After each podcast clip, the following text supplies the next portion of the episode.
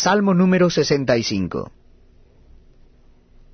Tuya es la alabanza en Sión, oh Dios, y a ti se pagarán los votos. Tú oyes la oración, a ti vendrá toda carne. Las iniquidades prevalecen contra mí, mas nuestras rebeliones tú las perdonarás. Bienaventurado el que tú escogieres y atrajeres a ti, para que habite en tus atrios. Seremos saciados del bien de tu casa, de tu santo templo. Con tremendas cosas nos responderás tú en justicia.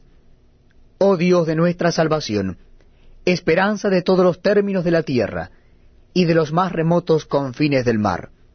Tú, el que afirma los montes con su poder ceñido de valentía, el que sosiega el estruendo de los mares, el estruendo de sus ondas, y el alboroto de las naciones.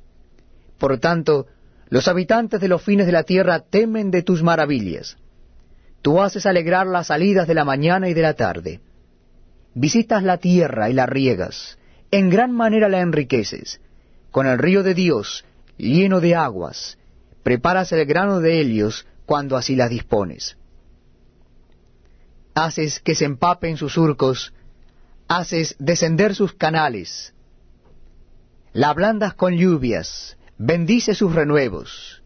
Tú coronas el año con tus bienes y tus nubes destilan grosura. Destilan sobre los pastizales del desierto y los collados se ciñen de alegría.